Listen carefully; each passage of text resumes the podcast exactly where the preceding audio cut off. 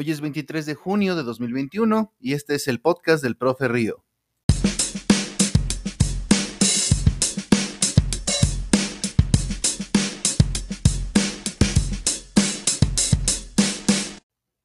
La longitud de los juegos para empezar hoy en día es algo muy extraño.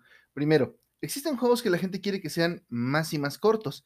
Esto no es casualidad. Las personas que ahora tenemos mucho menos tiempo, quisiéramos juegos que tuvieran más bien un valor de rejugabilidad. Es decir, algo que puedas jugar de forma casual y pudieras jugar de forma, digamos, infinita, pero breve. Por otro lado, están las personas que en los juegos de mundo abierto piden más y más contenido porque se aburren. Pueden ser incluso el mismo tipo de personas. Si juegas lo mismo de forma acumulativa y vas mejorando en forma RPG, este juego puede serte muy atractivo. El problema es que si estos juegos son, por ejemplo, multitudinarios, es decir, lo que hoy llamamos un MMO, empiezan a exigirte, te empiezan a, para hacerse jugable con tus amigos o simplemente para que tú puedas obtener las recompensas diarias, necesitas cierto nivel de personajes o cierto nivel de haber jugado bastante el juego. A cambio, eh, pues a veces lo que te piden es dinero. Dicen, bueno, no estás lo suficientemente avanzado, ¿qué tal si mejor nos pagas un dinerito para llegar al nivel que otros jugadores han tenido mucho más tiempo que tú para jugar? Y eh, se ha vuelto un modelo de negocios. Los juegos largos no son necesariamente juegos que sean largos porque estén llenísimos de contenido o porque sean una historia muy grande como lo solían ser antiguamente. Ni siquiera los juegos extremadamente difíciles, que en realidad eran muy cortos, pero que requerían horas y horas de ensayo y error. Inclusive, hay que decirlo, algunos juegos AAA, como son los Dark Souls, aunque te tardas bastante por lo muy difíciles que son, no es que tengan poco contenido, hay que decirlo, no todos los desarrolladores de juego están haciendo trampas para que tú sigas jugando. Pensar en la longitud del juego que tú vas a jugar es importante hoy en día no tanto por el hecho de que sea lo que te guste, sino por lo que puedes jugar. Juegos que, en los que tú vas progresando acumulativamente y, son cada, y bueno, y es cada vez más fácil avanzar mientras más juegues, son atractivos para las personas que tienen pues bastante tiempo. Otros que requieran habilidad son atractivos para los jugadores hardcore de ahora sí que de la vieja guardia que prefieren acabarse un juego muy muy rápido y jugarlo una, dos o tres veces con diferentes retos. Diferentes formas de jugar implican también diferentes formas de ver la longitud de un juego.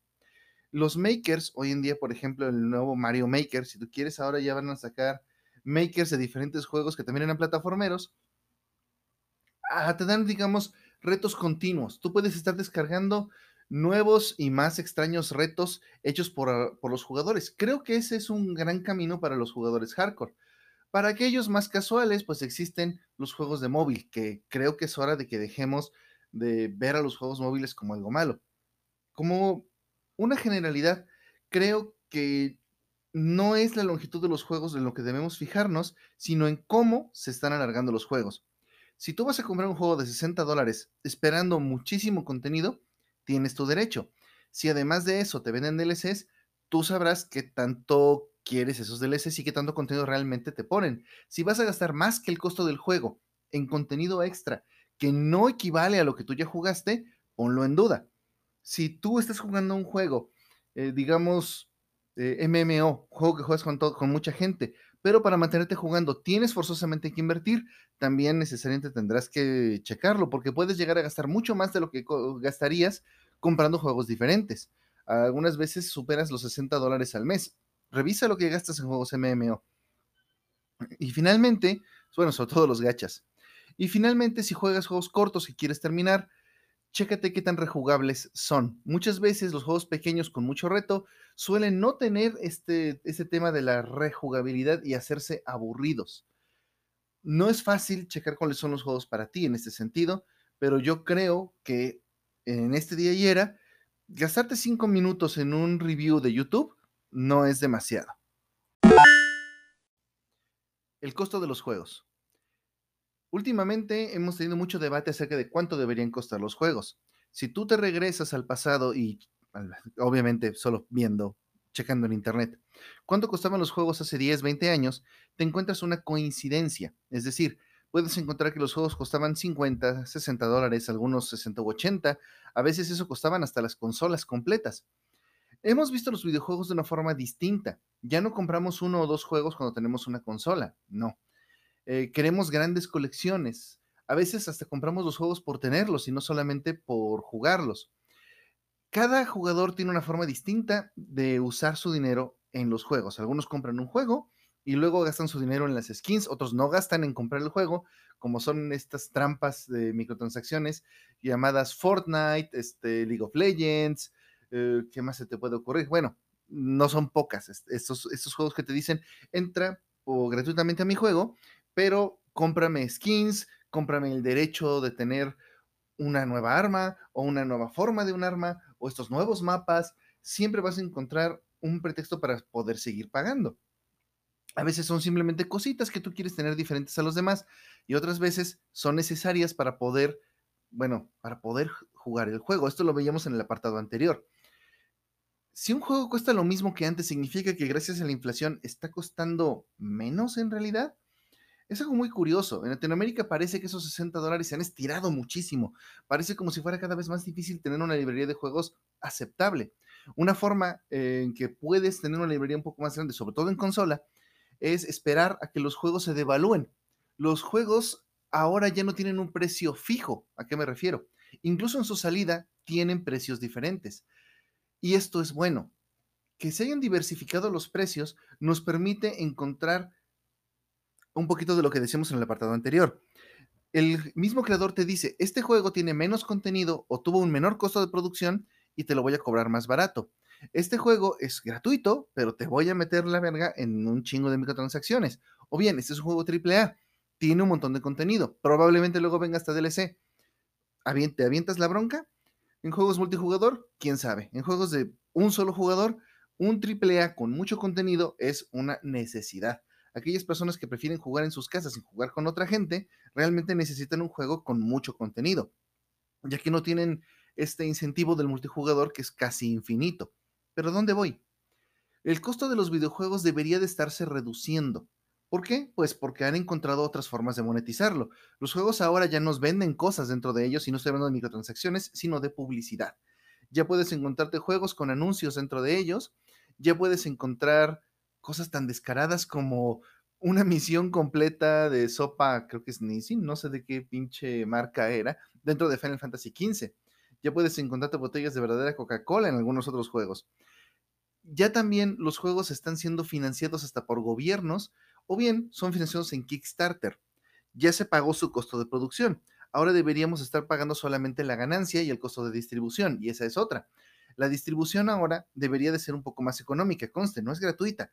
Que tú pongas un juego en un servidor para que la gente lo descargue no es gratuito, es bastante costoso, pero es menos costoso que la producción de discos, booklets, cajas y llevar esos juegos a muchos lugares del mundo. Obviamente eso es más costoso. ¿Deberían ser los juegos digitales más económicos que los juegos físicos? Pienso yo que sí. Sin embargo, eh, la respuesta del mercado no ha sido reducir el precio de los juegos nuevos que son digitales, sino el incrementar el costo de los juegos físicos, a veces con algún buen pretexto. Si te vamos a incluir algo chido, ah, tengo que decirlo, lo que incluyen juegos como Kingdom Hearts Square es una pendejada, o sea, un pin y unos supuestos códigos para un ítem que de plano no puedes usar bien dentro del juego porque no es un ítem realmente especial ni poderoso, ni tampoco se ve tan bien, simplemente tiene la cualidad de ser exclusivo y no creo que Kingdom Hearts 3 haya sido la única IP que haga cosas así. En algunos casos te venden kits completos de esas famosas ediciones de coleccionista que traen estatuas, este, pegatinas para controles, en fin, un montón de cosas que tú quieres porque te gusta el juego, te gusta la IP, te gusta presumirla, te gusta decorar tu casa con ella. De este modo, pues te conviertes además de en un jugador en un coleccionista de juegos. Y ahí viene otra cosa. Si tú compras los juegos físicos y los retienes, con el tiempo tu consola va a dejar de tener el soporte o simplemente se va a dañar y tus juegos pues se convierten en una reliquia del pasado, pero a esa reliquia del pasado es revendible, coleccionable, mostrable y muchas personas creen que eso es un gran valor. Los juegos digitales no tienen ninguna de estas características, no los puedes revender, no los puedes enseñar, no los puedes montar, no puedes así presumirlos de alguna manera aunque bueno, no sé, sácale una fotografía a tu galería en el PlayStation y eso, no sé, ponlo en redes sociales. Es lo mejor que podrías hacer. ¿Ese valor es real? O sea, ¿es realmente algo que deberían tener en cuenta los desarrolladores? Recuerdo incluso que había una oferta de una empresa que me parece que se llamaba... Ay, no me acuerdo. Perdón, no lo puedo recordar. El chiste es que tomaban juegos indie que solo estaban disponibles para PC y les hacían una versión física, con un disco y con algunos regalos adentro con la IP, lo cual era bastante bonito y era un precio relativamente reducido. Es decir, te costaba bastante más que el juego normal, pero no tanto como para decir esto es una burla para mí. Y podías juntar tu coleccioncita. Y lo mejor es que el juego en realidad venía en un código que en la, ¿cómo les diré? En la caja por fuera para que no tuvieras que abrirla y pudieras tener tu colección. Coleccionistas, ellos saben por qué hacen las cosas. Pero vamos, eso es una ventaja. El juego era algo totalmente digital. Sin embargo, los, eh, cuando hablábamos hace un momento de que los juegos envejecen cuando son físicos, los digitales también lo hacen. Primero, los sistemas em, evolucionan. Ya no es tan fácil tener un juego de una plataforma vieja en una nueva. Sí, la emulación es algo maravilloso, pero de repente te das incluso cuenta de que en móvil el juego de Final Fantasy IX ya no funciona en Android de 10 para arriba. Y eso es una estupidez, Square. O eso, teniendo en cuenta lo que cuesta esa versión del juego, tendrías que estarlo optimizando continuamente, porque la verdad es que no cuesta dos pesitos. Se anuncian ahora nuevos juegos de Final Fantasy que van a ser para móvil. ¿Y qué tanto me van a durar? ¿Quién sabe? ¿Quiero jugarlos una vez? Tal vez. ¿Los he jugado antes? Por supuesto que sí. ¿Deben tener algo nuevo los remakes? Esto es como para pensar y es nuestro siguiente punto. Pero en cuanto a costos, ¿cuánto estamos dispuestos a pagar? Es lo único que lo mueve. ¿Y por qué estamos dispuestos a pagarlo? Mi opinión en general, después de hacer todo este análisis, es que sí, los digitales deberían de reducir su costo para hacerlos accesibles y que podamos comprar en volumen, que podamos tener muchos juegos o bien podamos tener nuestros juegos que queremos, pero que no hubiéramos podido comprar antes y que las empresas tengan algo, incluso por juegos viejos. Particularmente los juegos viejos deberían venir en paquetes fáciles de adquirir. Digamos, cómprate los juegos del Final Fantasy 1, 2, 3, 4, 5 y 6, como está pretendiendo hacer Square, para tu teléfono móvil. Digamos, la versión original sin cambios, este, digamos, con un emulador built-in, así como lo está haciendo Nintendo con los, sus juegos viejos, pero con un costo reducido. Es decir, no haces mucho, le das al cliente lo que quiere y ganas algo, haciendo el mínimo esfuerzo. Nintendo se le ocurrió esta gran idea, pero nos lo deja caer a 60 dólares. Y esto honestamente no creo que esté bien. Y creo que no deberíamos de alentar que Nintendo siga haciendo esto creo que tendríamos que haber eh, organizado más backlash. Así, ¿sabes que Nintendo? No vamos a comprar tu pendejada. Pero bueno, eso no fue lo que pasó. Pero desgracia su mercado es muy fiel, muy cautivo y por lo tanto, allá vamos. Así que bueno, si te quejas de los costos de los videojuegos, trata de comprar menos juegos caros y en preventa, que eso también es una práctica muy vil. Finalmente, y para terminar la serie de opiniones que quiero expresar en este podcast, quiero la, bueno, quiero expresar la que yo creo que es la más importante para mí y es la que tiene que ver con los remakes. Estaba hablando hace un momento de los pequeños remakes, vamos a llamarles remasters o como ustedes quieran, rebuilds de los juegos del Final Fantasy desde el 1 hasta el 6 que va a sacar Square. Si les soy sincero, a mí me gustaría más bien que sacaran para móviles las versiones de PSP de Final Fantasy 1 y 2, que son versiones con unos gráficos muy buenos, con algunos añadidos de jugabilidad bastante geniales y que, bueno, realmente hacen que el juego se sienta más fresco. Lo que van a sacar ahora es apenas una mejora gráfica pequeñita y quién sabe en cuánto nos la vayan a dejar caer. Square Enix no es famosa por, bueno, por ser comprensiva con el consumidor. Suelen vender sus juegos extremadamente caros porque saben que las personas son fieles a la, a la marca. Nintendo hace más o menos lo mismo y como Nintendo además vende consolas, se pueden imaginar el gran problema que es si un juego viejo necesita ser puesto de nuevo en una consola más nueva, porque la consola vieja ya no está a la venta, es difícil de conseguir. Y la única otra forma es en emuladores o una de dos. O liberas los emuladores para que las personas hagan lo que quieran con ellos, de forma, pues a lo mejor no totalmente gratuita si tú quieres, alguien te tendrá que pagar derechos, pero sí a muy bajo costo, o bien lo que haces es volvérselos a vender, pero a un bajo costo. Nintendo ha evitado este modelo durante mucho tiempo.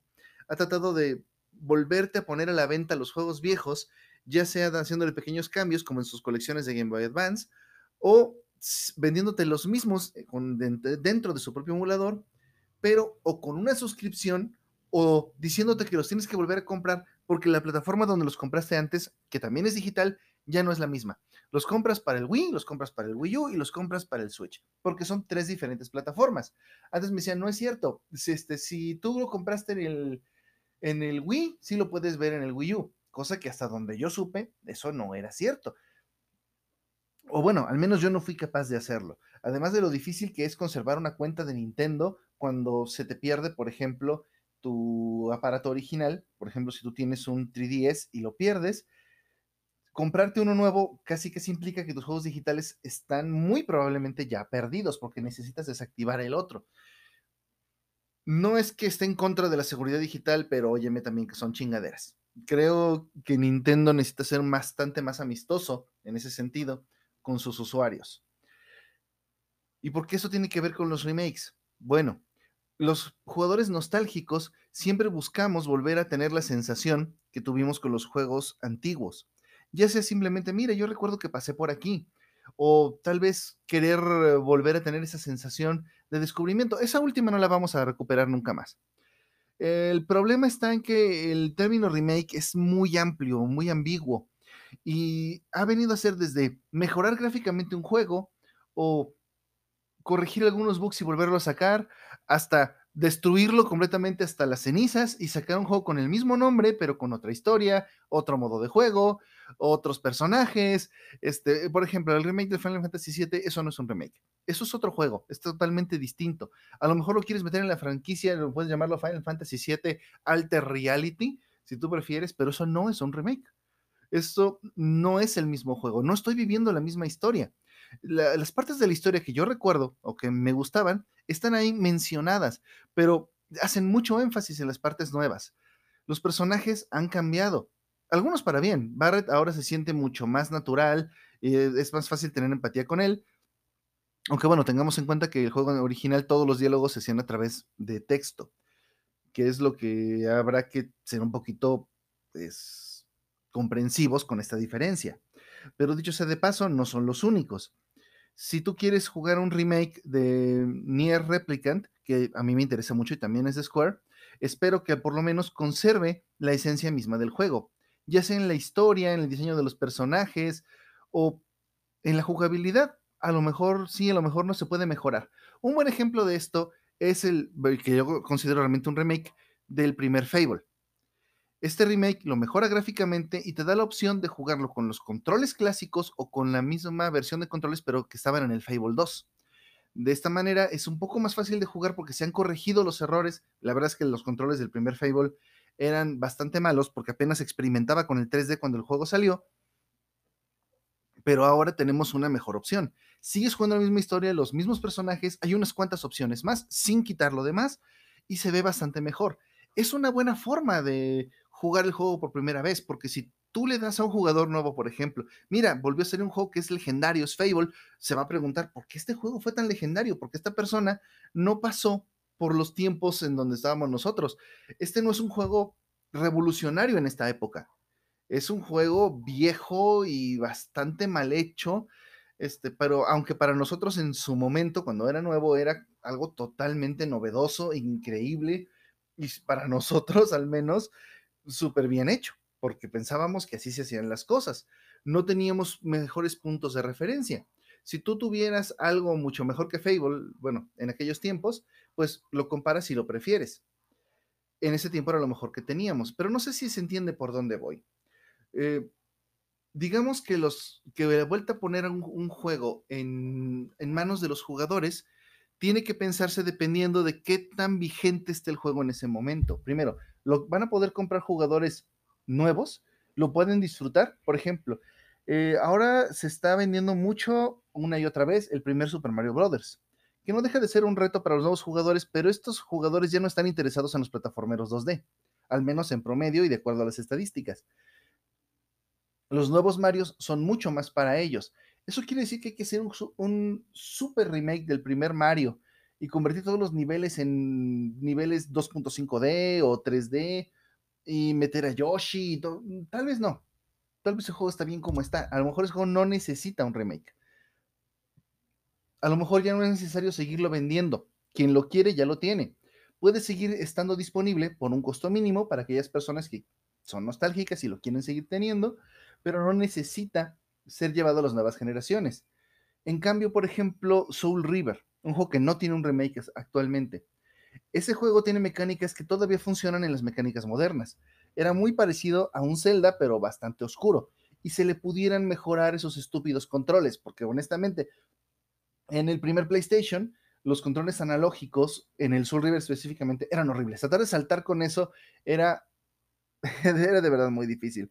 Y no es que yo crea que la dificultad del juego y su disfrute dependieran de esos malos controles como en su momento fueron el Resident Evil, que de eso hablaremos en un momentito. Creo que en ese caso era realmente un error que merecía ser corregido. Resident Evil tiene muy buenos remakes. Gráficamente son mejores, tienen nuevas opciones, te permiten disfrutar una experiencia similar y también te dan la opción de que la experiencia sea casi igual, que tengas unos controles horribles como los que tenía en el primer PlayStation, o que tengan una una jugabilidad nueva, nuevos controles, y bueno, ya no te quieras matar, porque honestamente yo no quería jugar ni en su momento los Resident Evil porque me parecía que los controles eran demasiado arcaicos, eran malos desde mi punto de vista. Ustedes podrán disentir conmigo todo lo que ustedes quieran. Dicho todo esto, ¿qué opino en general de los remakes? Creo que son una buena forma de hacer que un juego viejo, pero que, bueno, un juego que es viejo, pero que tenía mucho potencial, llegue a nuevas generaciones y lo desarrolle por completo. Esto se ha hecho antes. Insisto, ese ejemplo que les di de Fable no es el único. Y creo que no es un remake destruir el juego y hacer algo nuevo, incluso si eso le gusta a la gente. Yo sé que mucha gente le gusta el remake de Final Fantasy VII, pero yo, a lo mejor por las expectativas que tengo, o porque me cae muy gordo Tetsuya Nomura y sus historias, este, ¿cuál será la palabra? ¿Cuál será la palabra? Mamonas. Sus historias mamonas que no van a ningún pinche lado, me cagan. Este, a lo mejor por eso a mí no me gustó ese juego. Y cuando ustedes me vieron haciendo un stream de eso, me estaba queje y queje y queje. Creo sinceramente que volver a hacer un juego tiene, tiene que tener que ver con corregir lo que estaba mal y mantenerlo vivo porque es un juego que vale la pena mantener vivo. Vaya. No todos los juegos necesitan eso. Y no todos los juegos lo merecen y no todos los juegos lo pueden tener. En Dark Souls se le hizo un remaster que sí era bastante necesario. Sin embargo, la reacción de la mayoría de las personas fue, ¿para qué chingados quiero esto? Solamente lo que hicieron fue venderme el mismo juego otra vez. Gráficamente no se veía mucho mejor. Las cosas que se corrigieron fueron pocas y ya habían sido corregidas por modders, sobre todo para PC. Y bueno, el juego pudo llegar a Switch. Si tú quieres, ahí si quieres Peléate entre la idea de que se tuvo que remasterizar para que llegara a Switch, o bien pudo haber simplemente llegado el juego como estaba. Estos remasters no siento que sean la forma de hacer las cosas, casi nunca quedan bien. Eh, el Final Fantasy VIII remasterizado se ve un poco mejor, pero no es, no es otro juego en el sentido de que no mejoran ni las pantallas de carga tan largas que tenía, ni mejora el sistema de batallas, que es algo que Final Fantasy VIII necesita mucho mejorar. Mm, Final Fantasy VIII tiene mucho por donde meterle para que fuera mucho mejor. Y simplemente hacer que los gráficos que sí, la verdad es que no envejecieron bien, sean un poquito mejores porque siguen viéndose viejos, no sirve de nada. Siento que ese juego sí necesitaba un remake, pero un remake casi completo. Me gustaría, por ejemplo, que los de NES tengan un remake, tal vez, Tal vez a mí no me basta con el Final Fantasy VI le, le cambien los sprites para que se vean un poquito más modernos o que se vean, ya no se vean pixelados. A lo mejor lo que yo quiero es experimentar la historia del Final Fantasy VI, que es muy buena, en un juego más grandioso, en 3D, algo parecido a los remakes del Final Fantasy 3, 4 y 5 que se hicieron en su momento que bueno, son chivis, pero sí ayudó bastante a la historia porque le dieron más carácter a los personajes. El 6 tal vez no lo necesita tanto porque eh, la verdad es que el 6 es una maravilla. Es increíble cómo le dieron personalidad a todos, este, a pesar de que era todavía su era del Super Nintendo. Bueno, ustedes tal vez sí me entienden, tal vez no. Yo creo, la verdad, que no es malo hacer remakes, pero que no basta simplemente con dar una pulidita ni tampoco hay que destruirlo por completo. Hay que tomar el juego, mejorar lo que estaba mal y hacerlo accesible a las nuevas generaciones, pero creo que esta opción de, mira, juega lo roto como estaba, así de juega, la versión horrible como en el Resident Evil o el Fable, creo que, que tenga eso es algo excelente. En fin, eh, por ahora creo que no tengo muchas más opiniones que dar y disculpen que este podcast estuvo un poquito tropezado. Ya tengo mucho, mucho menos tiempo, lo he notado por el tiempo que ha pasado entre este podcast y el anterior.